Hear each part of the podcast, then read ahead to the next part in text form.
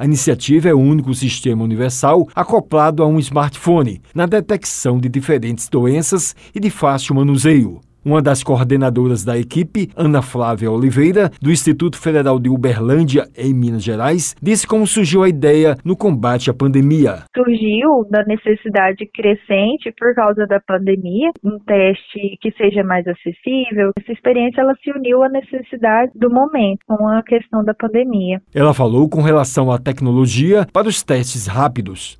Essa tecnologia ela está dentro de uma grande área que é a área dos biosensores, que tem diversos grupos espalhados pelo país que buscam desenvolver testes diagnósticos que sejam com uma resposta rápida, uma resposta confiável, de fácil manuseio, de baixo custo.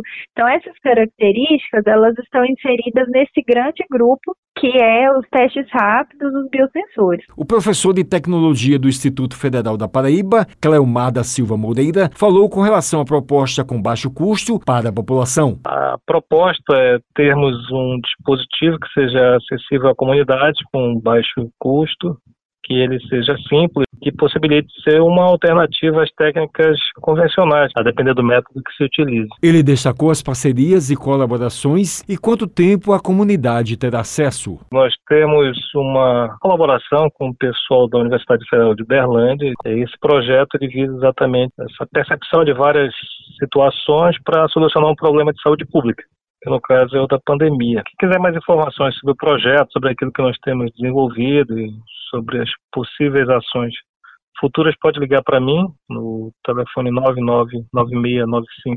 99969580 e aí eu teria disponibilidade a ajudar no que for necessário. O Wellington Sérgio para a Rádio Tabajara, uma emissora da EPC, Empresa Paraibana de Comunicação